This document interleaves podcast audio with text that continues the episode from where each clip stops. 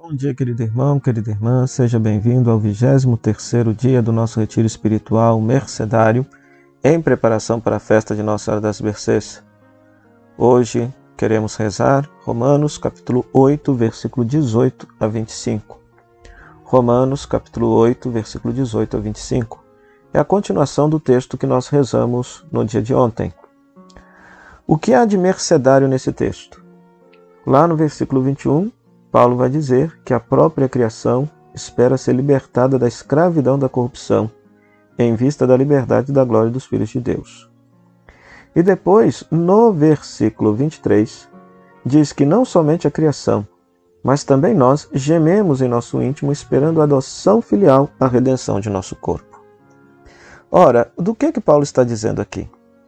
Paulo tem consciência de que o ser humano, escravizado pelo pecado, e como o universo, a criação, está sujeita ao ser humano, o ser humano, escravo do pecado, sujeitou também a criação e o universo à escravidão do pecado.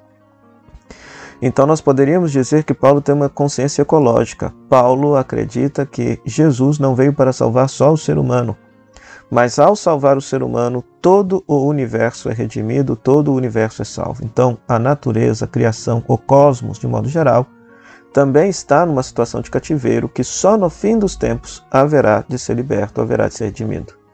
Por isso que a Bíblia afirma lá no livro do Apocalipse que no fim dos tempos, no fim da história humana, Deus haverá de criar um novo céu, uma nova terra, ou seja, vai libertar esta terra e este céu que hoje existem da realidade da corrupção do pecado, da escravidão do pecado, por culpa da sujeição que o ser humano lhe impôs. Além disso, quando fala que nós esperamos a nossa redenção do nosso corpo, ou seja, a libertação do nosso corpo e a adoção de filhos de Deus, ele está se referindo à nossa ressurreição. A nossa ressurreição. Ou seja, no fim de nossa história pessoal, quando nós ressuscitarmos, seremos plenamente adotados como filhos de Deus no céu. Nós já somos filhos de Deus adotivos? Sim, pela fé e na esperança recebida no batismo. Mas essa esperança haverá de se tornar realidade no dia de nossa ressurreição. Quando ressuscitarmos, viveremos plenamente a comunhão com Deus, nosso Pai no céu, e nosso corpo será libertado da corrupção da morte, do pecado e da destruição.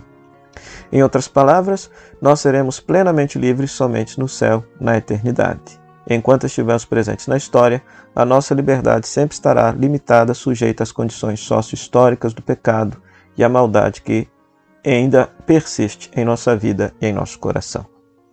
Então, que você possa rezar esse texto, se deixar tocar por esta palavra de Deus e que a meditação desta palavra de Deus possa fazer crescer em você a liberdade dos filhos e filhas de Deus, amados do Pai. Boa oração, boa meditação para você.